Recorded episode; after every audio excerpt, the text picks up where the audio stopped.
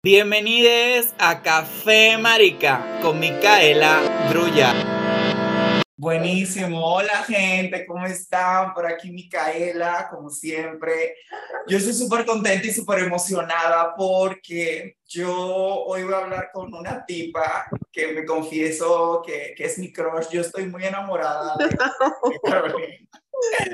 Porque me parece una tipa tan inteligente, tan potente, como que, no sé, y la vi en un live que participó, que transmitió esta Cher, que es una amiga en común que tenemos, y yo dije, no, pero es que es brillante. Entonces, hoy vamos a hablar de un tema súper bonito, vamos a hablar sobre, eh, bueno, ahorita Tú, Carolina, nos dice de qué vamos a hablar porque fuiste tú quien propusiste este tema, entonces te paso la palabra para que te presentes, quién eres, dónde vives, qué has hecho, qué te imaginas, qué, qué, qué te esperanza, no sé, lo que tú quieras compartir para conocerte un poquito. Bueno, gracias, gracias por esa bienvenida, o sea, de gente que admiro y privo, como decimos acá, privo por vos. Eh, y nada, pues compañeras de lucha, compañeras en el antirracismo, a veces con ideas diferentes, pero me encanta porque justamente eso es lo más antiblanco que podemos hacer, que es amarnos en nuestras diferencias, en nuestras perspectivas de mundo que pues no tienen por qué ser un monolito de nada. Y nada, pues mi, mi tema a proponer era como hablar de la mariconería que nos atraviesa, las formas también de ser trans que nos atraviesan. Yo soy afro-bogotana, soy negra de Colombia. Eh, digamos que digamos que como mi formación en esta ciudad tan blanca siempre ha sido pues una constante racialización, ¿no? Como que mi primer acercamiento a lo que es ser una persona negra es a través de la racialización que por supuesto tiene aristas de racismo constante. Eh, y, nada, pues soy escritora, eh, soy una persona que le gusta hablar de todo lo que tiene que ver con gente negra, con gente negra marica, esos son mis temas favoritos. Eh, porque esta es la gente a la, que, a la que yo le quiero construir mundos posibles, con quien yo quiero relacionarme eh, desde lugares de lazos afectivos, epistemológicos. Eh, las demás personas antirracistas son construcciones muy distintas, pero con el corazón, desde el corazón, quiero como construir como puentes con gente negra, con gente de la diáspora africana. Y, y ya, eso es, esa soy yo. Buenísimo, Carolina, muchísimas gracias por eso. La, la, gente que escucha Café Marica sabe que aquí nos llevamos hora hablando de una misma, porque una se tiene porque una sí tiene vainas que contar, ahora no es blanca, ¿no? Que tiene que irse a África o irse a, a, Haití para preguntarle a la gente, uso comillas, que está oprimida, ¿no? Que nos cuente su testimonio y poder escribir sobre otra gente, sino que una tiene muchas vainas adentro, ¿no? Y cuando tú dices, por ejemplo, que eres una, pues una tipo escritora, eh, a mí siempre se me señala, por ejemplo, evidentemente la escritura siempre ha sido un lugar como inalcanzable para mí, Caro, ¿no? Ahorita yo escribo como me da la gana y asumiendo de que escribo mal y hablo mal y etcétera, etcétera, pero evidentemente yo aprendí como viendo ese lugar de la escritura como un lugar inalcanzable, un lugar que hay que tener ciertas credenciales, cierto lenguaje, cierto manejo pues de la lengua, que, que en nuestro caso es en español, una lengua colonial,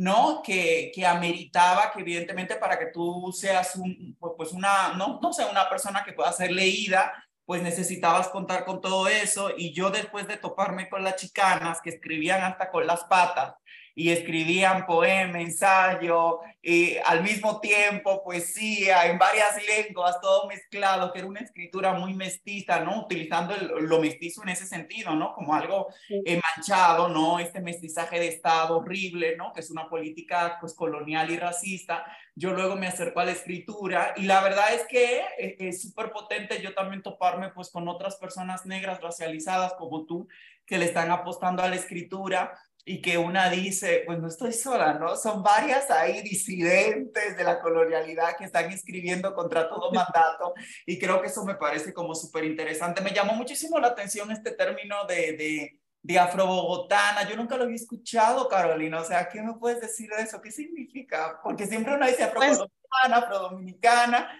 pero es una ciudad. Yo lo he tratado de usar muchísimo porque Bogotá también tiene gente negra, Bogotá es negra, Latinoamérica, este, o sea, nuestra latitud es negra. Eh, esto que, que, ahora conocemos como las Américas siempre ha sido negra, ¿no?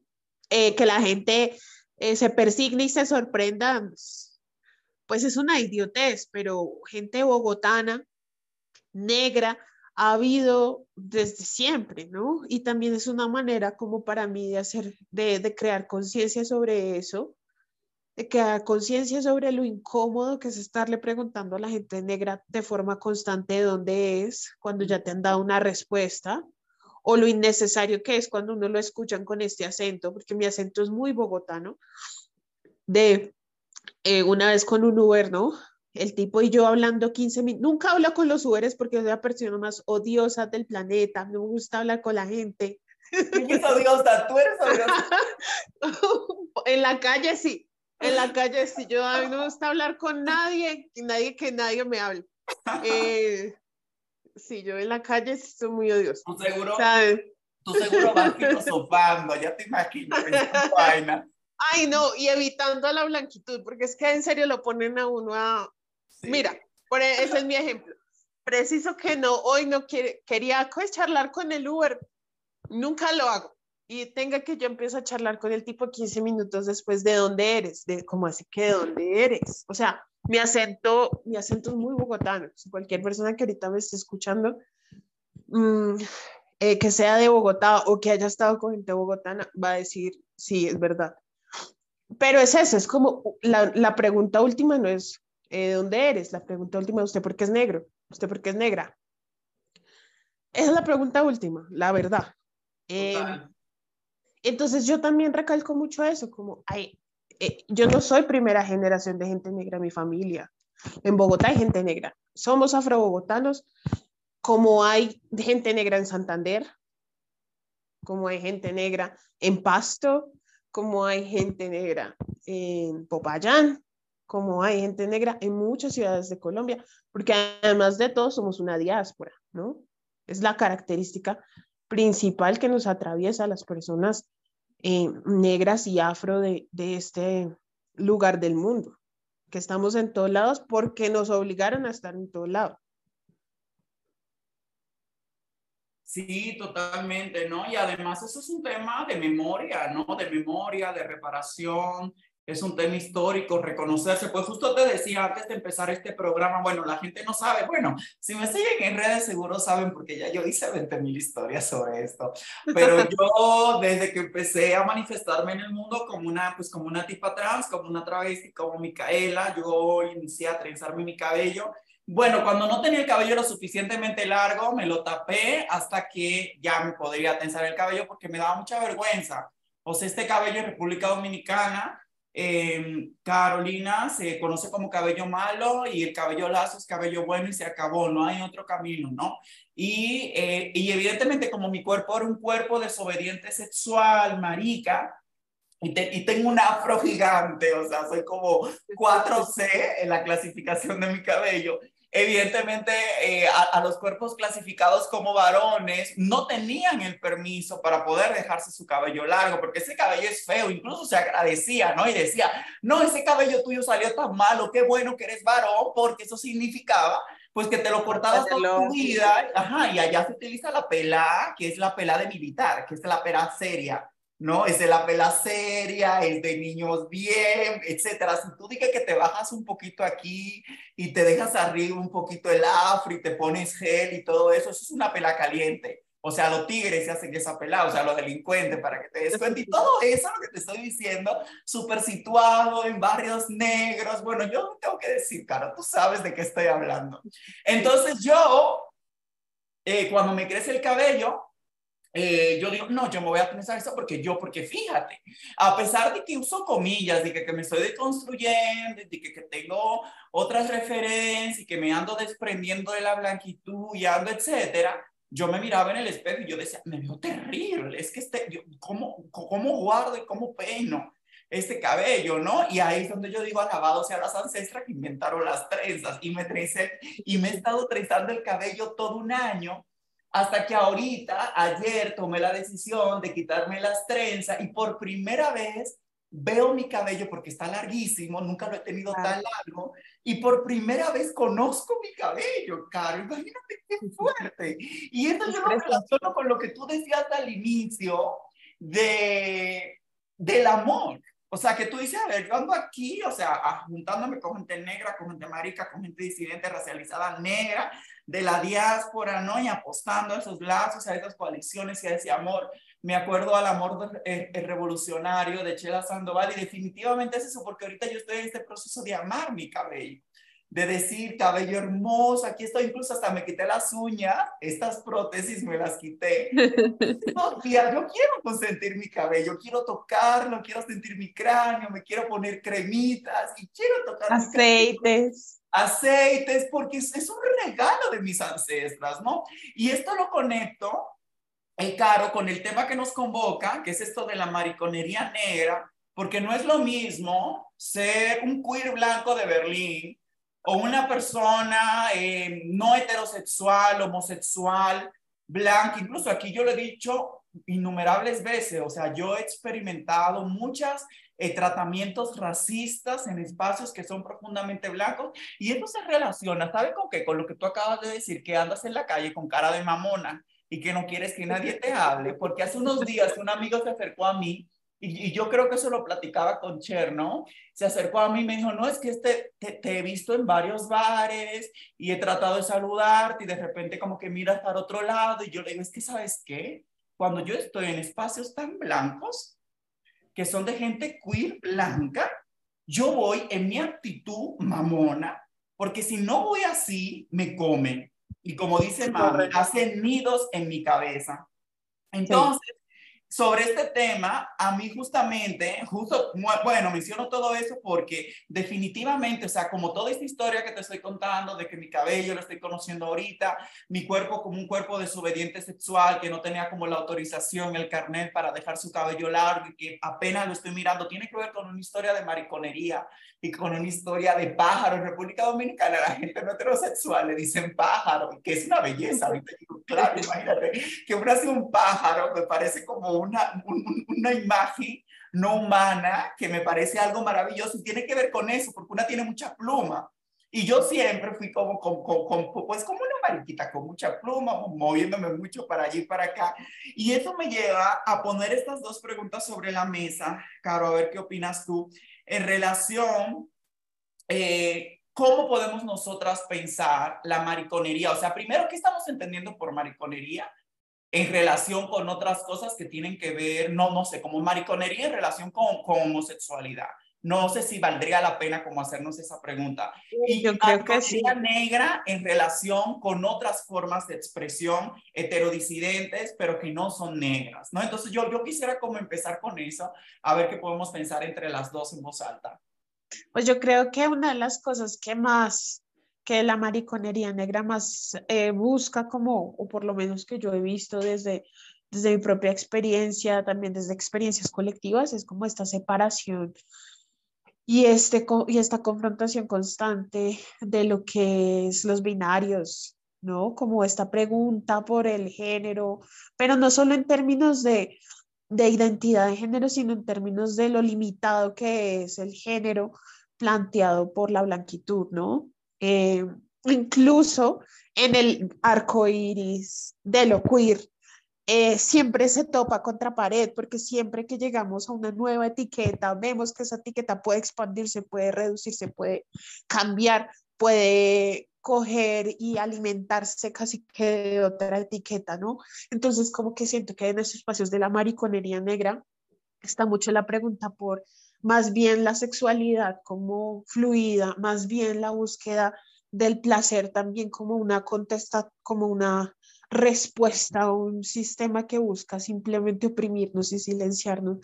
Eh, también las identidades de género como una manera de saber que primero todo lo que es binarismos y todo lo que es el género como lo conocemos para nosotras las personas negras no fue no fue la misma eh, digamos que imposición de las mujeres blancas no sino que al contrario fue una manera de desbestializarnos, pero con, con propósitos eh, súper opresores como de tener más esclavos, ¿no? de tener más personas esclavizadas, por ejemplo, de justificar aberraciones como las violaciones, eh, como el hecho de que hombres blancos esclavistas dijeran como esta persona me atrae pero ahí sí la reconocían mujer en el caso de que fueran personas con vulva. Como que llegar a esas cuestiones de género así es una herida enorme en las comunidades no blancas,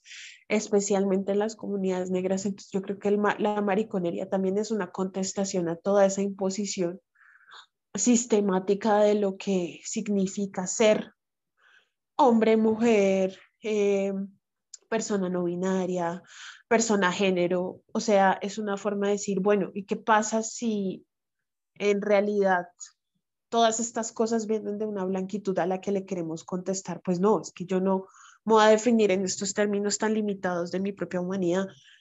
Ah, obviamente también tomando como buenos y marrones y marronas eh, el sistema y haciéndolo eh, que se doblegue ante nuestras necesidades, porque eso es lo que está, eso es lo que hay, esas son las herramientas que nos dan también para nosotros, nosotros desde nuestros lugares, eh, sin marronear, porque no vamos a decir, ay, sí, eh, este sistema, esta cosa eh, no existe, claramente existe, pero cómo podemos em, ponerla de rodillas a nuestro favor sin que eso afecte nuestras verdaderas preguntas identitarias que al final pueden ser como, es que no hay nada que me abarque, porque es que soy negra al final de, de, eso y eso es más grande que soy negra, eh, pansexual y persona de género fluido, eso es más grande, pero obviamente sigue usando las herramientas para desde adentro ir torciendo el sistema, ¿no?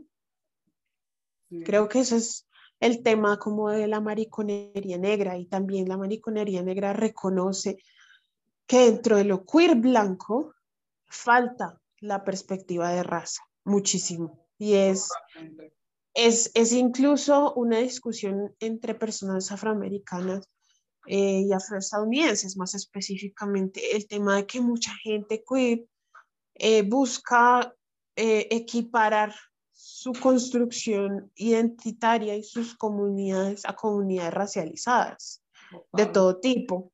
Y eso es súper problemático porque es como, sí hay una cultura queer, pero no es equiparable. Eh, ser queer no te quita lo racista. Eh, ser eh, queer blanco no te quita otro montón de preguntas que te tienes que hacer sobre la clase, por ejemplo, porque ser un hombre gay blanco es una maravilla. Es una, es una cosa donde más o menos, eh, pues debajo de ti, aún con tu identidad, eh, identidad no, con, aún con tus preferencias sexuales, con tu forma de relacionarte romántica o sexualmente con otros, tienes un montón de privilegios que, a los que tienes que responder. Pero si no ves la raza como un tema a tratar, pues simplemente vas a mantenerte en un discurso que instrumentaliza ¿no? las orientaciones sexuales. Sí, totalmente. Mira, yo creo, Caro, eh, mire, es que es súper fuerte porque acabas de abrir una caja de, de Pandoras, porque yo creo que... Ay, me encanta. es que yo creo que justamente cuando hablamos de mariconería negra, racializada, fronteriza, subalternizada, india, o sea, creo que esto puede tener eh, diferentes matices y connotaciones. Estamos hablando de, de, algo no necesariamente humano, porque yo creo que la gente homosexual o la gente que tiene prácticas no heterosexuales, no dentro de la blanquitud, pero que al mismo tiempo se benefician del pacto de la blanquitud, de privilegios de blanquitud, de privilegios de clase, de privilegios de geografía, no, que son esa gente que ya, que, que ya tú sabes, esas ONGs de Estados Unidos y de Europa que hacen campañas para que aprueben el matrimonio igualitario en el sur global y que tienen una agenda muy concreta, que es una agenda ciudadana ilustrada, ¿no? Que es una agenda donde las apuestas esté la adopción parental. Ajá. ¿Cómo es que se dice? Civilizatoria, civil. O sea, ¿qué quieres civilizar? Sí, sí, es una agenda civilizatoria porque son personas que si bien es cierto, tienen prácticas no heteros, son personas heterosexualizadas en la colonialidad de la sexualidad y en la civilidad, porque constantemente incluso utilizan ese clásico discurso cliché que me parece a mí eh, que hay que tirarlo a la basura, este discurso que dicen, pero yo pago impuesto también, en consecuencia me tienes que respetar, discúlpame. Vivimos en un territorio, en países literalmente donde hay muchas maricas racializadas, toda esa gente en condición de migración que están atravesando México, que son víctimas de graves violaciones a derechos humanos, por lógicas macrocriminales, estatales, paraestatales, e, e, etcétera, que no pagan un impuesto, igual se le tiene que respetar su dignidad, su subjetividad y lo que significa en el mundo. Entonces, aquí hay un tema que yo creo que dentro de ese grupo de personas, y, y, esto lo digo porque quiero retomar esto que tú decías, a ver, no es igual, si no hay perspectiva de raza y de clase, no somos iguales, ¿no? Porque justamente parecería que hay un grupo, que eso tiene que ver justo con toda esta colonialidad de género, con esta colonialidad moderna de género, donde a, la negra, a la india, a, la racializada, a la empobrecida, es igualita a la queer de Berlín o a la trans eh, con plata y con clase de Barcelona, o de Francia porque forman parte de esto que le nombran comunidad LGBT, que es una cuestión inexistente, o sea, que es un imaginario inexistente, donde tiene un propósito justamente que es invisibilizar las violencias que provoca la colonialidad sexual, la colonialidad de género, la colonialidad de todo esto que ha sido impuesto, porque justo me estoy acordando ahorita, siempre lo menciono porque lo acabo de leer, a esta Iris Hernández cuando dice el colonialismo nos robó nuestra diversidad. Y es cierto, Carolina, porque mira, lees muchas, o sea, aquí había muchas vainas. Aquí no estaba ese binarismo de género en cuanto solamente se existe si eres mujer y hombre y todo eso cobra sentido dentro de esta matriz heterosexual y dentro de esta matriz del capitalismo, sino que había muchísimas cosas. Entonces, con esto yo lo que quiero decir es que la existencia hegemónica de una sexualidad queer, de una sexualidad que a propósito borra la raza, la clase, la geografía y todas esas experiencias para nombrarte comunidad LGBT, esto es un proyecto civilizatorio de Occidente. Porque cuando nosotros decimos entonces, yo soy una maricona, y eso es claro, ¿no? A ver, ¿por qué no hay universidades como SOCET? Bueno, tú le sabes a todo eso, Carolina, ahorita me cuentas, pero ¿por qué no hay de todas estas universidades que digan estudios de la mariconería bollera, tortillera negra? No lo hay. Sí hay departamentos de estudios Dictemos, las dictemos eso nosotras. Claro, porque aquí lo que yo... Que nos contraten. Sí, que nos contraten, pero fíjate, aquí lo que yo quiero decir con todo esto es que cuando a mí me dicen pájaro, cuando a mí me decían pájaro en el barrio, eso es fuerte, porque incluso los propios hombres blancos con plata se llamaban a sí mismos hombres gays y homosexuales para diferenciarse de las travestis VH positivas, como Marchand Pillot o Silvia Rivera.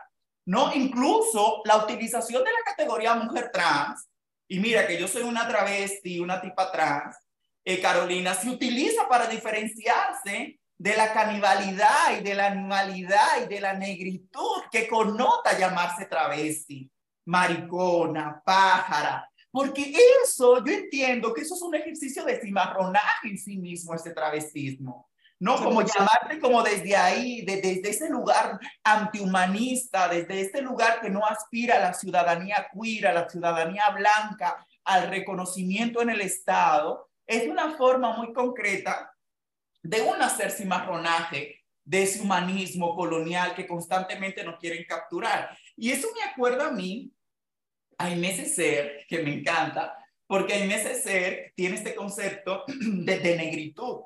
y literalmente lo definía como eso, ¿no? Que la negritud es como un constante rechazo a la, a la asimilación de la colonialidad. Precisamente se refería a Francia. No quiero que Francia me asimile, no quiero que Europa me asimile. Entonces, a mí me parece un ejercicio necesario, y a ver qué piensas tú de eso, Carolina. Me parece un ejercicio necesario que cuando nosotros nos proponemos hablar de mariconería negra, hablar de mariconería pájara, hablar de esas otras orientaciones, expresiones, formas de vivir nuestra carne, nuestra experiencia sexual, siempre racializada, siempre con una clase, siempre situada, siempre desde un lugar y rechazar esas nomenclaturas que tienen un sentido de humanidad, de civilidad y en consecuencia su contenido existe siempre y cuando tú y yo somos las bárbaras y, y las incivilizadas, etcétera, etcétera que constantemente aspiran a la asimilación, a representación en el Estado. Ya ven, empresas, comité LGBT, el Washington, todas esas empresas en junio salen, ponen su bandera, el Estado, a pesar de... O sea, yo creo que cuando hablamos de mariconería negra, racializada, yo creo que estamos haciendo una apuesta de ruptura, de decirle a los blancos racistas, clasistas, orientalistas, que porque, porque, porque hagan orgías con otros tipos, en caso de que sean hombres gays, o lesbianas blancas, feministas, racistas, aunque hagan orgía con otras tipas blancas y feministas, no son nuestras hermanas y no nos interesa ser parte de su comunidad. Yo no sé qué opinas tú de eso. Pues es que eso es, justamente también una manera de decir, es que no solamente no creo en este proyecto civilizatorio de mi identidad, sino que es que no quepo en él, es que no, no, no tienen manera de eh, encerrarme en ¿no? Y es que no hay nada más blanco que la hipercategorización de la experiencia humana, es decir, eh, cómo vivimos también desde el cimarronaje, nuestras orientaciones sexuales, nuestra identidad de género, nuestras formas de transitar, eh, ya sea con moda, ya sea con cualquiera de estas tecnologías que usamos para treparnos, ¿no? Que si las uñas o si al contrario uno quiere tenerlas bien corticas, que si la trenza, o sea, todas estas formas de eh, mostrar esto es para mí importante, se escapan de lo que es una construcción, mm, digamos, binaria, pero sobre todo una construcción que mm, esté determinando reglas y movimientos a seguir. O sea, lo estamos hablando, lo estamos hablando con tu pelo.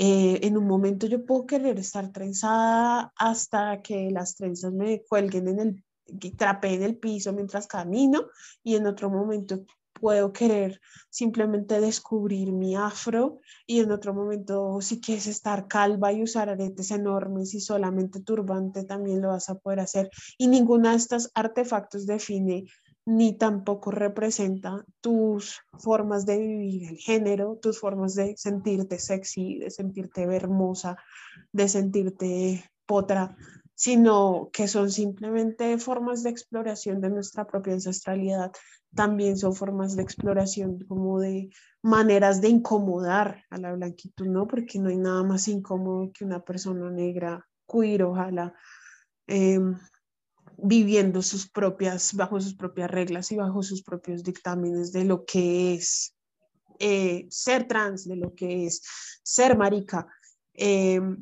Em, creo que por eso justamente también tenemos como proyectos muy diferentes, porque uno termina al final escuchando en estos círculos cosas que terminan en esencialismos terribles, eh, en preguntas como, ay, vamos a tener un espacio de solo mujeres, ¿qué es una mujer? O sea, yo recuerdo que una cosa que yo tenía antes em, en un círculo con personas blancas, em, eh, feministas ellas, yo antipatriarcal, eh, pero bueno, en ese momento digamos que yo no le huía tanto al feminismo como ahora sí lo hago abiertamente.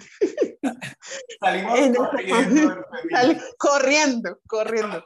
En ese momento, pues yo estaba como, bueno, tal vez este lugar sea un lugar donde yo pueda luchar, etcétera. Era pleno paro nacional. Y hicieron, hacían mucho esto de solo mujeres. Y yo una vez pregunté qué carajos están haciendo con eso. O sea, Si a mí viene una persona trans, yo cómo le voy a negar su identidad basándome en qué, en su apariencia, en su, en qué tan avanzada está su transición, avanzada entre comillas, porque avanzado no es nada. Eh, desde lo negro avanzado es lo que tú quieras que sea, pero desde lo blanco es progreso, paso uno, paso dos, paso tres. Es fácil, o, total. Entonces yo, y también era como, bueno, está bien, mujeres y disidencias, pero pues una disidencia, una persona no binaria puede estar de pronto en una época donde se siente muy cómoda explorando su masculinidad o por lo menos desde su expresión de género, unas maneras más masculinas de vestir. Entonces, es, es, eso lleva siempre a las mismas preguntas esencialistas binarias de siempre, que es nosotras eh, como personas negras, como personas mariconas y como personas que están tratando de hacer un cimarronaje constante con sus identidades, con sus epistemologías, pues rechazamos, ¿no? Y rechazamos también por eso esa forma de sentir que hay una comunidad única, porque también homogeniza, porque también universaliza las experiencias, eso es un imposible, eso es para, para una persona cimarrona, no existe la universalización ni puede existir eh, pensar que todas las, las, experiencias son iguales, son paralelas, no hay nada, no hay nada que, que sostenga eso, sobre todo desde la negritud, ¿no? Como lo estábamos diciendo ahorita nomás con el ejemplo de, la, de ser afro-bogotano, ser afro-bogotano no es lo mismo que ser una persona negra del Chocó. ¿Por qué? Porque acá mi primera experiencia de raza es eh, la racialización, ¿no? Que otras personas me, me, me dicen negra y desde ahí mi construcción viene desde la otra edad, cuando la construcción de otras personas negras puede venir desde la misma edad, desde ver a otras personas negras eh, en su territorio y con reconocerse negras ya frente a un otro exterior o, eh, en un futuro, pero, pero entender unos imaginarios muy distintos. Son, son, eh, son hermanas esas experiencias, sí puede que sean hermanas en alguna medida, pero no son una única experiencia, no se pueden homogenizar. Totalmente, y también cuando nos reconocemos maricas y nos reconocemos eh, travestis, trans, y nos reconocemos mariconas, pájaras, lo hacemos inseparablemente con nuestra racialización cuando somos negras. O sea, y eso es una experiencia en sí misma y que, que, que nos atraviesa muchísimo eh, porque incluso hasta la injuria y el insulto siempre viene acompañado de racismo, ¿sabes? Entonces no es como que... que Doble vía. Ajá, totalmente, ¿no? Entonces, y es una fusión en sí mismos, es una situación que al final de cuentas, una tiene la carga, por ejemplo, yo siempre sentí ese peso desde que Utah, dominicana, bueno, en ese momento cuando me hablaba en masculino, dominicano, negro, no, o sea, feo, debería estar ahí como mejorando un poquito la familia y todo el pedo. Y aparte, marica, y aparte, otra vez, o sea, fíjate. Y eso yo no lo digo, a ver, yo no lo decía con esta conciencia política que tengo ahorita, eso yo lo escuchaba en el barrio, lo escuchaba en la casa, lo escuchaba en los espacios. O sea, porque lo que le queda al sujeto racializado y en consecuencia en una posición de menos privilegio, claro, no quiero universalizar, no estoy hablando de Barack Obama ni de Michelle Obama, estoy hablando de, la generalidad del mundo, de esa construcción colonial en cuanto lo blanco cis heterosexual está en el centro y lo demás es la frontera, eh, parecería que nosotros tenemos que estar en una constante, o sea, como nuestra negación de humanidad la comprobamos siempre y cuando seamos seres completamente normales dentro de la colonialidad heterosexual, la colonialidad de género y la colonialidad racial. Me acerco, ¿no? Y demuestro que a pesar de, soy un sujeto funcional y productivo en este mundo. Y es ahí donde yo encuentro una gran diferencia con los movimientos LGBT, del pinkwashing, del homosexualismo, del desde el homonacionalismo. Esta Yasmin Puar le, le dice homonacionalismo, que es esa vaina, Carolina, donde Occidente, siendo la mayor mierda de todo, lo más colonial y lo más imperialista, literalmente organiza un Pride junto al Estado de Israel colonialista, donde se vende esa ciudad como la ciudad más libertaria y de derechos, para aprovechar ese lugar situado ahí en ese territorio y decir, ya entienden por qué Palestina debería dejar de existir, ya entienden por qué tenemos que luchar contra este terrorismo y evidentemente eso no lo hace solo Occidente ni el imperialismo gringo ni europeo, lo hace en conjunto con una coalición de organizaciones de feministas blancas, islamófobas, que promueven un feminismo ilustrado, y, y al lado también de otras organizaciones como esta de de Human Rights Campaign, ¿no? Que van y dicen qué es lo que significa ser un buen LGBT, liderado, civilizado, trabajador, y todo eso gira alrededor de una lógica de consumo, y una lógica de consumo donde evidentemente tu humanidad se demuestra en cuanto a tu productividad y tu consumo en esa matriz. Y yo creo que cuando hablamos de mariconería negra, racializado, mariconería caribeña, no sé, creo que le podemos poner muchos apellidos a eso. Estamos hablando también de una mariconería anticapitalista en cuanto en qué posición y en qué localización se encuentran esos sujetos en relación a la raza y a la clase. Y eso me parece ajá, y eso me parece a mí como súper importante en contraposición como a estas otras lógicas. Y eso lo quiero relacionar, Carolina, con esto cuando tú hablabas, bueno, te referías en algún momento en, en, algo que tiene que ver con lo estético.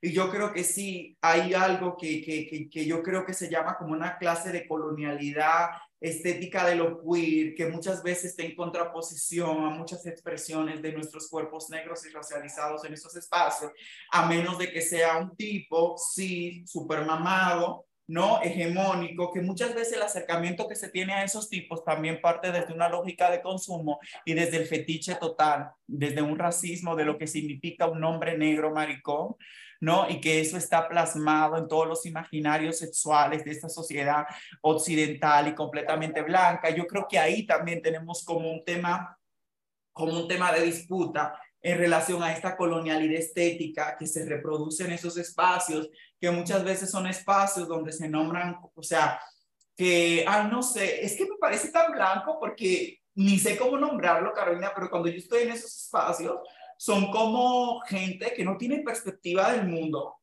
O sea, es, es muy fuerte lo que estoy diciendo, como que no tiene perspectiva del mundo, cree, habla en términos como de una moda, pero yo no sé a qué moda se está refiriendo. O sea, es una cosa como muy rara, ¿no? Y donde parecería que sus experiencias sexuales solamente tienen que ver con el género y cualquier cosa que tú menciones parecería que es algo que que, está rompiendo y que está dividiendo. Y me acabo de acordar de algo que pasó ahorita cuando visité Guatemala. Haz de cuenta que estábamos en este encuentro y habíamos unas, bueno, había un compa mío que es un hombre trans eh, negro, y yo, y estábamos ahí en el debate, porque el encuentro evidentemente era un encuentro feminista, estábamos ahí, y ya tú sabes, poniendo la raza, poniendo estas cosas que invisibilizadas en el debate, haciendo las preguntas, fueron las de la marea verde, detrás, y me preguntaron todo, y le preguntamos sobre las esterilizaciones forzadas, sobre la agenda y la imposición desde la agenda en sí. Y luego, haz de cuenta que un grupo de personas específicamente de personas trans, dice, aquí se ha hablado mucho sobre raza, sobre gente negra y pueblos indígenas. Fíjate, Carolina, en espacios feministas donde hemos luchado para poder demostrar que no somos solamente género, no estamos atravesadas solo por eso, sino que es una experiencia que tiene que ver con la raza. Y luego cuando se le pregunta, dice, no, porque hay que hablar más de nuestra experiencia. ¿Y cuál es la experiencia? Y evidentemente la gente que lo estaba diciendo, gente prieta, ¿eh? No creas que eran europeas, y ni rubias, ni todo el pedo. Gente No, queremos hablar. Si queremos hablar sobre nosotras, sobre nosotras, las hormonas, y es como, es muy fuerte porque yo creo que ahí es donde, o, o sea, creo que la, la mayor colonización en la cual estamos metidas es esa colonización, bueno, eso lo decía Fanon, incluso ni me estoy inventando nada, es esa colonización de la mente donde parecería que nuestras opresiones son como cada cosa en su departamento, cada cosa en su lugarcito, ¿no? Y parecería que siempre está en contraposición, o sea, si yo no pongo esto en el centro, en consecuencia, eh, está siendo desplazada por lo otro. A mí me parece un error tremendo, ¿no? Y yo creo que todo esto tiene que ver con toda esta agenda, que muchas veces ha sido una agenda muy liberal, que ha venido de, de, una, de, un, sí, de un movimiento queer, LGBT, profundamente blanco, donde la raza nunca se ha considerado, donde no hay perspectiva sobre eso, donde no tiene una perspectiva imbrincada, sino una perspectiva capitalista centrada en el género como el feminismo blanco, que muchas veces hace a nosotras replicar esa violencia al interior como de nuestros espacios, incluso tratándose de personas racializadas. Pues es que a mí me parece que eso, justamente eso que señalaba, hace que yo también lo dije sin darle crédito a Fanon, pero es el tema de la hipercategorización como una manera muy neoliberal del sistema de poner a funcionar las etiquetas para que tú quieras comprar eh, tu identidad, ¿no? Y digo comprar tu identidad porque en temas de lo estético, muchas cosas de cómo nos expresamos en el género, eh, en un principio, cuando empezamos nuestra, nuestra, digamos que salida del closet, entre comillas, ¿no? Cuando empezamos a decir, bueno, sí soy bien maricona, al fin y al cabo va, a empezar este proceso de, de autodefinirme desde aquí una de las primeras cosas que uno eh, entiende por eh, abrazar esa identidad es el hiperconsumo de lo que se supone una persona marica debe consumir en términos no solamente de ropa, sino en términos de espacios, ¿no? De qué espacios ocupo yo, de qué gente frecuento yo, y todo eso en función de el capitalismo, ¿no? cuando nosotros como nosotras personas eh, mariconas negras empezamos a decir como esto es ridículo, esto es, esto es limitado eh, y esto además no confronta al sistema general donde esto está eh, asimilado, como tú lo mencionabas, en unos espacios pero en otros no, aceptados en unos espacios pero en otros no, mm, como personas que somos eh, o que buscamos hacer cimarronajes como de malas. Yo no quiero solamente verme marica en estos espacios o en estos espacios. Por supuesto, teniendo en cuenta mm, temas de seguridad y todo lo demás que, pues digamos que lo demos por hecho, que pues, transitamos obviamente también eh, lugares donde sabemos eh, no nos no estamos en el mayor riesgo posible, si es que lo hacemos, porque hay otras personas negras maricas que le ponen el cuerpo a todo eso de todas formas. Y es que es, eso como esta manera de decir, es que sí se tiene que pensar eh, que el tema de eh, la comunidad LGBTQ a más eh, también se ha usado para instrumentalizar temas de eh, cómo las empresas hacen washing con la gente y cómo se hacen pajazos mentales. Por ejemplo, ay, bueno, somos empresas racistas, pero somos super gays. Entonces, esa es una manera como de, de borrar el racismo, decir, ay, pero sí somos inclusivas porque igual somos remari, somos gays, somos queer. Eh, un ejemplo de eso es como, ay, es que se me olvidó esta, esta marca de ropa que tiene un, documental en Netflix buenísimo con una historia racista.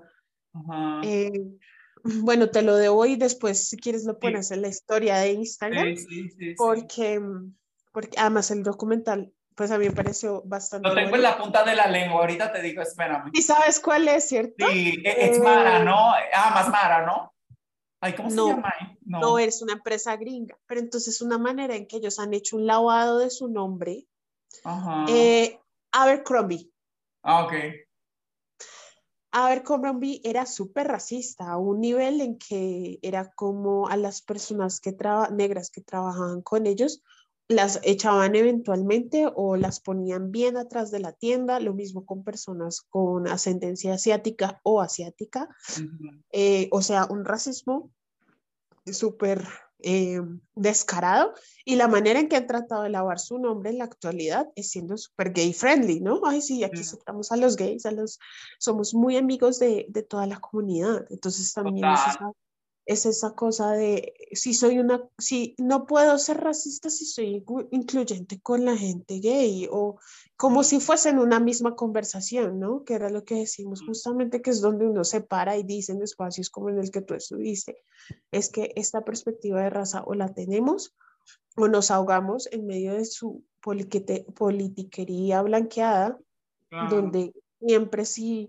eh, se mencionan otros temas que se suponen más urgentes y que absorben, o por lo menos eso es lo que ellos aspiran o ellas aspiran, pensando en las feministas, que eso entre como eh, por osmosis, ¿no? Como, ay, pero si estamos hablando de justicia social o de igualdad, seguro que también entran las conversaciones sobre gente negra y es como no necesariamente, o sea, esto es algo que hay que mencionarlo, que hay que denunciarlo, que hay que denunciarlo.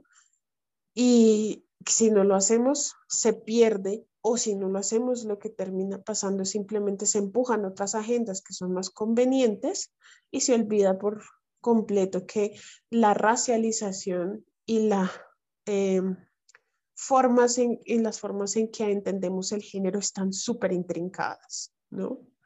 De hecho, si pensamos en los procesos de esclavización, empezamos a ver esa diferenciación de género mucho más marcada gracias a que personas negras con vulva estaban en el panorama, personas negras, personas eh, de pueblos originarios con vulva estaban en el panorama y era una manera de decir es que no somos iguales de las mujeres blancas. Claro. De decir, y tomar poder desde la feminidad blanca, ¿no? Antes de eso, pues no era necesario hablar en términos de em, como este género, porque era básicamente entendido que eh, esa separación ellas no la podían hacer porque estaban sometidas siempre al hombre blanco. Ah. Cuando ya ven que pueden, que son, bueno, que estarán sometidas al hombre blanco, pero que pueden tener su propio poder, que pueden tener su propia casa, ser las dueñas y señoras de la casa, pues ahí sí se hace esa diferenciación de es que esto es lo que es ser mujer, ¿no? Total. Totalmente. Sí, claro. Y sabes que ahorita justo me acuerdo de eso porque Angela Davis en Mujeres, Raza y Clase lo súper explicita y lo menciona un millón de veces, ¿no? Porque y evidentemente luego esto es patentado por María Lugones cuando habla de la colonialidad moderna de género, y esto llegó que Oyegumi, porque decían, ¿sabes dónde nos damos cuenta que las negras existían en cuanto negras a través de un dimorfismo sexual, que eso se le, que, que es una categoría para clasificar incluso, pues, a, pues, pues, pues, no sé si llamarle subjetividades, pero lo que no es humano en el sentido de que puede ser un animal de carga, de trabajo del campo, etcétera. Porque las mujeres negras trabajaban tanto como los hombres negros, trabajaban hasta morir, incluso casi a punto de parir, porque evidentemente las hacían parir para producir, porque lo que parían, o sea, a, los bebés negros que parían no eran eh, consideradas personas, eran mano de obra, o sea, era Mano de obra, producto si era un producto que se utilizaba para explotar, ¿no? Y no estaban dotadas de ese género.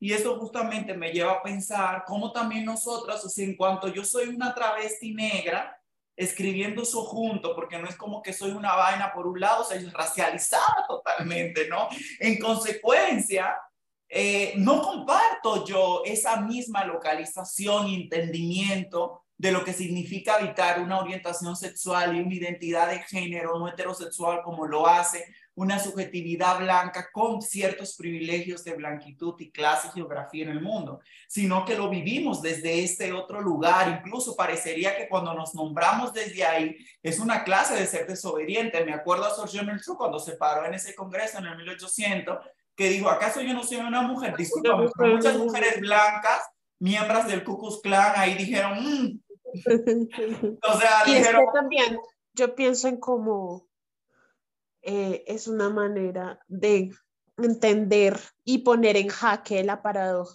cosas de las paradojas del feminismo, como em, este rescate por la feminidad como un instrumento de poder o ese deseo de rescatar la feminidad como un instrumento de poder, pero las personas racializadas y las personas negras somos como, mm, ok, pero a nosotras no se nos permite ser delicadas, no se nos permite ser frágiles, no se nos permite totalmente. ¿Y sabes que te voy a decir? Ser vulnerables.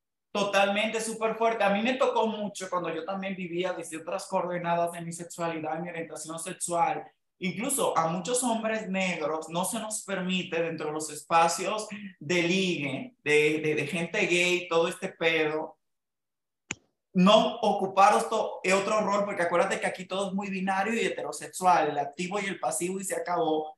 Otro rol que es activo. ¿Me explico? O, o, sea, hay una cosa, y evidentemente esa carga que se deposita en este cuerpo negro tiene que ver con una carga constante y una lectura constante de nuestra racialización negra. Y tiene que ver con un tema de animalidad, con un tema de fuerza, con un tema de no humanidad, con un tema de sobrenatural. O sea, y con esto, y regresando como a estos ejemplos que tú trajiste, ¿no? Y cuando yo mencionaba a la Angela Davis y todo eso, es que claro, o sea, a habitar, o sea, ser desobedientes sexuales, es que no es lo mismo que una persona se diga, no soy heterosexual, formo parte de esto que nombran LGBT, me nombro queer, pero yo creo que cuando una se nombra, que, que cuando una es racializada y negra y una es maricona y pájara, no es solamente ocupar ese espacio de ser de la comunidad LGBT o de ser queer, sino que ahí hay una clase de anticolonialismo y de posición cimarrón anticolonial, de desobedecer a ese canon que fue impuesto, que es la heterosexualidad como régimen político, como una herencia colonial. O sea, ¿qué quiero decir con esto, Caro? A ver, chate, soy esencialista, tú corrígeme, porque yo... Pero lo que yo quiero decir con esto es que como tú y yo somos negras y como mucha gente es negra y mucha gente y nos atraviesan otras cosas, porque generalmente esto va acompañado de otras fronteras de subjetividad, etcétera. No solamente es nombrarnos desde ese lugar como hacían las feministas blancas, que, eran, que tenían plata, que eran ricas, que tenían dinero, pero tenían una opresión en comparación con sus iguales hombres blancos. Y esa opresión era que eran mujeres y la feminidad, y Freud dijo, y acuérdate, y todo eso. Y en consecuencia, como Virginia Woolf, eh, necesitaban su, su millón de dólares y su cuarto propio para poder hacer de la suya. Ok, está bien, no voy a negar eso, no voy a negar esa situación de esas mujeres blancas que se nombraron feministas, inventaron el feminismo para liberarse en comparación con sus iguales hombres blancos varones. Pero lo que yo quiero decir con esto es que cuando uno es negra y cuando uno está racializada por la negritud, no es solamente que no solo somos disidentes ante el sistema sexogénero, sino que somos disidentes ante la colonialidad sexual. Total, totalmente, porque es que estamos, es que viendo desde la racialización podemos entender temas como es que, por ejemplo, a mí una cosa que me ha ayudado muchísimo a entender los vacíos eh, discursivos de las terfas son, eh, que son muchos, porque son realmente muy imbéciles, pero una como de los graves eh, vacíos de estos discursos es como como no hay una perspectiva de raza, no entienden cómo están llegando a temas esenciales de, de biologicistas que vienen desde eh, temas eugenésicos, ¿no? Y ahí es donde se cruza el tema de género, el tema de la raza. Como una es negra, tú lo dijiste bien, una no solamente ve esa matriz como eh, el tema de eh, em, papá, mamá, hombre, mujer, sino que ve el tema de la colonialización como una manera también de, de seguir perpetuando presiones a través de diferencias que nunca existieron y que nunca estuvieron ahí, que en ese momento eran supuestamente biología, ¿no? Con B mayúscula y con C de ciencia. Eh, y, y, lo que hace esto es permitirnos justamente uh, ser rebeldes frente a esas dos corrientes discursivas, epistemológicas, sociales, culturales, de creer que estas cosas están separadas y creer que eh, la racialización eh, del género o que la racialización y el género ah, no están íntimamente ligados. Totalmente. Y eso incluso, bueno, yo no tampoco quiero hablar por la gente porque no necesariamente todas, todos, todos tenemos que tener esa conciencia antirracista de darnos cuenta que en cuanto somos racializadas, negras, afrodescendientes, y también otra banda racializada en otros sentidos, ¿no? También lo puede como, como hacer ese símil, ese análisis. Tiene que tener como esta conciencia, porque yo siempre digo, o sea, por eso yo digo, yo no soy trans en cuanto soy, en, cuanto me muevo del género, soy trans en cuanto soy negra, racializada y estoy en disputa con la colonialidad que impuso la heterosexualidad como régimen, como sistema, que eso viene de la mano con el colonialismo, la modernidad, el capitalismo, el productivismo y todas esas instituciones coloniales, o sea, desde esa complejidad. Y evidentemente yo no quiero como, como decir, ay, todas las personas afrodescendientes debemos de tener o tenemos esta conciencia, pero yo sí creo es que cuando que mucha gente que esté en esos espacios eh, muy blancos, que se nombran LGBT, comunistas, muchas veces simplemente son tokenizados y, y, son tokenizadas y viven una experiencia diferenciada en cuanto hay una marca racial que pesa muchísimo y que esa marca racial también, o sea, como, o sea, esa marca racial eh, sexualiza, ¿no? Porque y ahí es el tema también, porque, porque fíjate cómo fue esto. O sea, en su momento, acuérdate, Carolina, que nosotras, eh, eh, negras y negros, eh, nos clasificaron por el dismorfismo sexual. Eso significa, yo siempre digo esto, ¿no? Porque eso significaba en que nosotras no teníamos género y el género solamente le pertenecía a las mujeres blancas y a los hombres blancos y esto tampoco yo lo invento, está Chicuriel en este libro, la sentencia 168 menciona ahí los códigos de Burgo,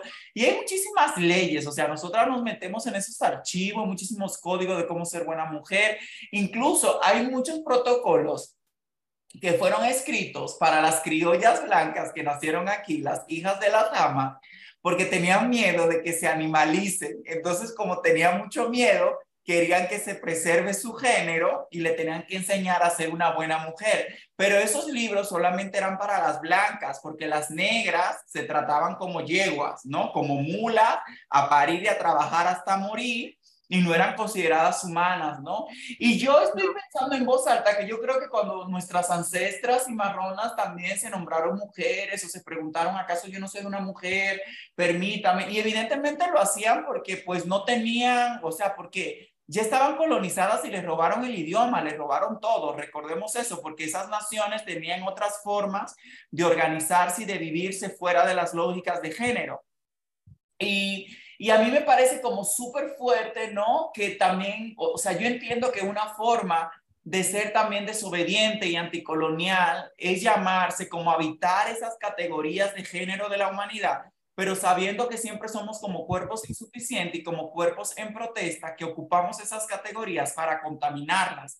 Yo me vivo mucho, Exacto. por ejemplo, cuando me nombro, ajá, como cuando me nombro mujer trans, yo me vivo mucho desde ahí, porque digo, no, o sea, yo soy muchas cosas, yo soy una pájara, yo soy una cimarrona, yo soy una travesti, yo soy una negra, pero también me nombro mujer trans como en una lógica de disputa de esos sentidos, ¿no? Y como una forma de de contaminar esta categoría que, que construida desde un discurso puritano, ya, ya tú sabes que esa categoría la defiende las TER a rajatabla, ¿no? Como una forma también de protesta. Entonces yo también me, cuando yo trato de entender y acercarme a estos eh, marcos eh, de género, de sexualidad, lo hago desde una perspectiva, ¿no? Que tengo un cuerpo negro, un cuerpo afrocaribeño, en consecuencia protesto frente a ese orden como muy concreto. Y la última Pues cosa es que quiero- hay, Ah, no, vas, vas. hay algo que quiero decir sobre eso y es como, claro, el reconocer que esas etiquetas, vuelvo, vuelvo, e insisto, ¿no?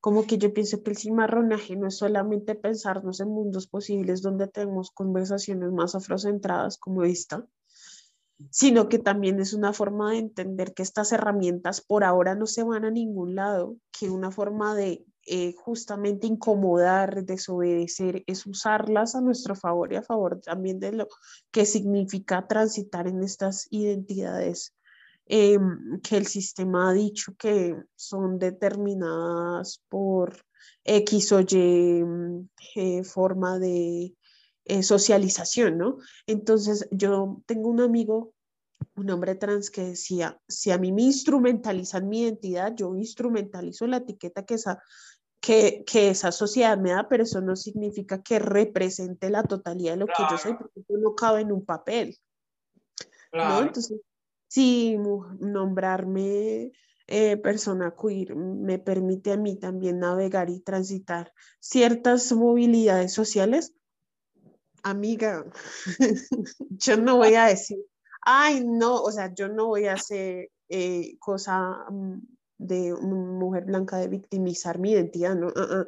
Si yo le puedo sacar provecho a esa etiqueta que a mí me queda pequeña en mi, en mi existencia, pues bueno, la, la, la haré para performar el mundo, pero en mi existencia no hay, no hay una forma de abarcar lo que es justamente el cimarronaje, lo que vivimos las personas negras desde, desde esta herencia cimarrona de querer eh, desobedecer de forma permanente a la colonialidad.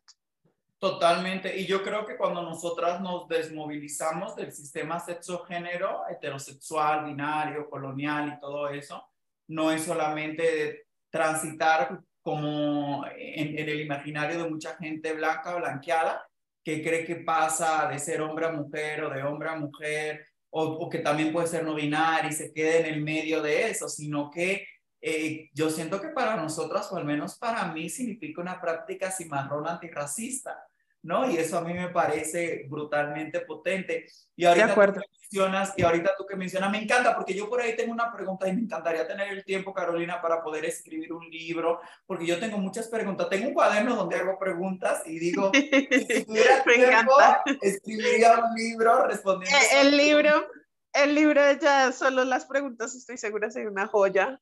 Sí, tengo preguntas porque tú sabes que una de nuestras referentes es esta Audrey Lorde y decía pues que no podemos utilizar las herramientas del amo, yo le agrego de la ama para pues deslabonar la casa del amo y de la ama, ¿no? Pero también yo estaba preguntando, pero acaso cuando en cuanto racializadas, no, por ejemplo, tú vas, por, por ejemplo, aquí en México, ¿no? República Dominicana, el cambio del nombre no existe. Eh, y, y, yo, y existe en México, pero el primer requisito es ser de nacionalidad mexicana. Y ahorita yo estuve en Antigua, Guatemala, y fui, a un bar, algo horrible, Carolina, porque haz de cuenta que, que, no me querían dejar pasar, en fin, porque me tenía que revisar el tipo, pero luego dijo, hagan una fila de mujeres y hombres, yo me puse la fila de mujeres, en fin, te puedes imaginar todo lo demás. Y luego me dice, me, me enseñas tu identificación, la ve y dice, es un hombre. Y es súper fuerte. Entonces ahí, como retomando, retomando esto que tú dices, es como tú no me puedes decir a mí, ya yo sé que las cédulas y los DNI y todo eso son dispositivos de control de los estados. Pero cuando una es negra y racializada, ve a decirle a otra que renuncie a ese tipo de cosas, porque a mí Exacto. ahorita me sirve como una herramienta para mi existencia. No podemos usar las herramientas, como dice Audre Lorde, del amo y del ama para eh, destruir, ¿cómo es, ¿cómo es la cita bien? O, o sea, es, que Audre, ajá, es que Audre Lorde decía que no podemos utilizar las herramientas del amo como para eh, deslabonar o destruir la casa del amo, pero es ahí donde yo pregunto que quizás, o sea, no en todo, pero que quizás hay cosas que forman parte de la matriz y que una en cuanto negra y marrón y racializada la puede utilizar de manera estratégica, no sé. Es que yo pienso que no sirven para destruir la casa, pero es que eh, sí sirven para hacer de esa vida en esa casa un lugar más llevadero y para aprender qué herramientas no vamos a usar para construir otras casas donde sí podemos ser nosotros, ¿no? Que no van a ser nunca esa casa. O sea, claro, algunas veces toca pensar en estas eh, formas de destruir esa casa. Y hay muchas personas en ese, en esa, transitando esos lugares, ¿no? Las personas que hablamos desde el antirracismo buscamos eso de forma constante.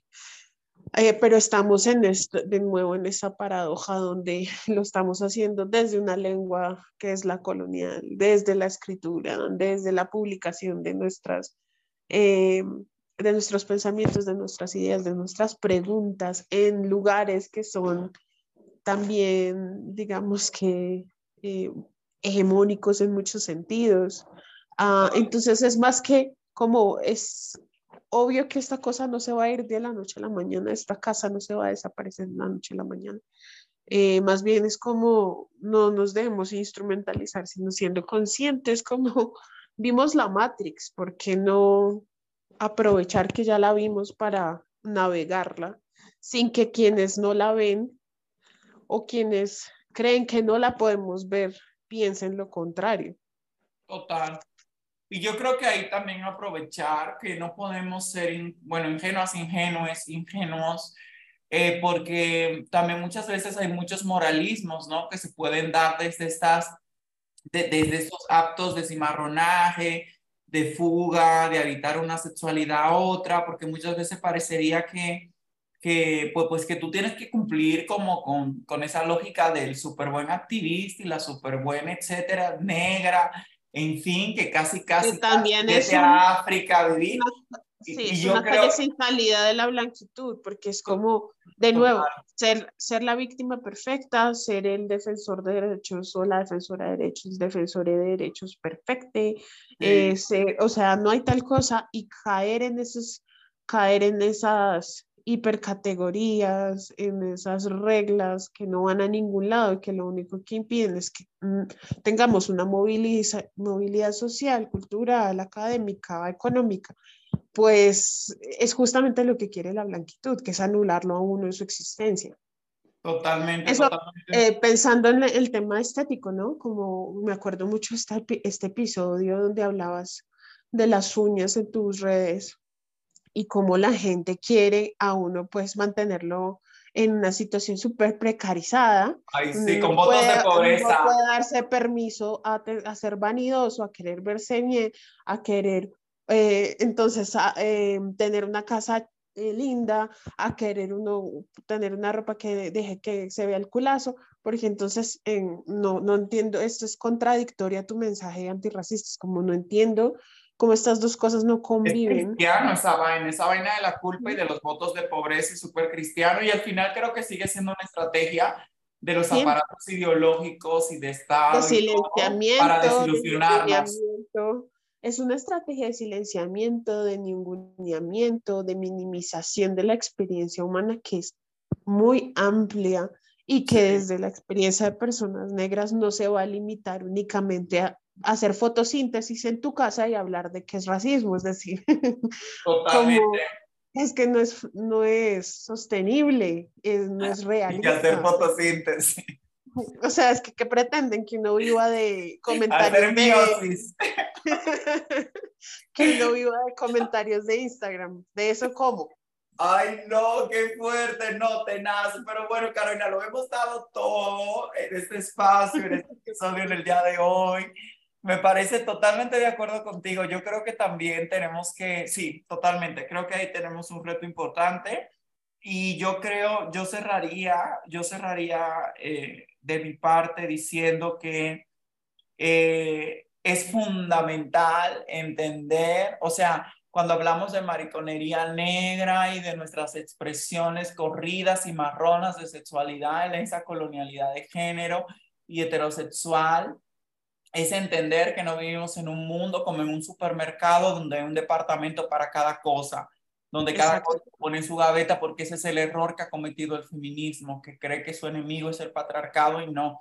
El enemigo es una matriz compleja, que es colonial, que es blanca, que es racista, que es heterosexual, que es patriarcal entonces, nosotras tampoco desde las disidencias eh, y las heterodisidencias, y entendiendo eso desde nuestra negritud, no podemos entender como que por un lado somos heterodisidentes y por otro lado somos negras, sino que eso forma parte de un proceso de construcción de una, ¿no? Y que estamos disputando en esta matriz, en esta colonialidad, en esta matriz de, de inteligibilidad, ¿no? Citando a la Butler. Entonces, bueno, yo cerraría con eso, creo que me parece potente. No sé si tú tienes un mensajito final para cerrar, Caro. No, pues también decirles como desobediencia también es eso de no pensar que esto es un tránsito, o son caminos que van de la A a la B, sino que tenemos formas de hacer cimarronaje preguntándonos por la fluidez, preguntándonos por poner el placer primero, en todos los sentidos posibles, ¿no? Descansar o refutar como cualquier cosa que no sea la productividad capitalista y que desde ahí estamos haciendo grandes esfuerzos como personas mariconas y negras por eh, salirnos del espacio y salirnos de las cajas que nos quieren imponer de que solamente podemos ser una cosa y que solamente podemos hablar desde un lugar. No. Totalmente. Bueno, nos quedamos con estas palabras súper potentes. Caro, no te vayas, te voy a contar algo, ahorita un chisme, pero fuera de cámara. Ay, me encanta. Gente, gente de Café Marica, muchas gracias por estar aquí. Eh, hoy se sube este episodio y mañana grabamos en vivo para hablar sobre el feminismo blanco de las influencers salvadoras blancas que van a África. Pero bueno, eso es mañana. Un besito. Chao. Chao, gracias.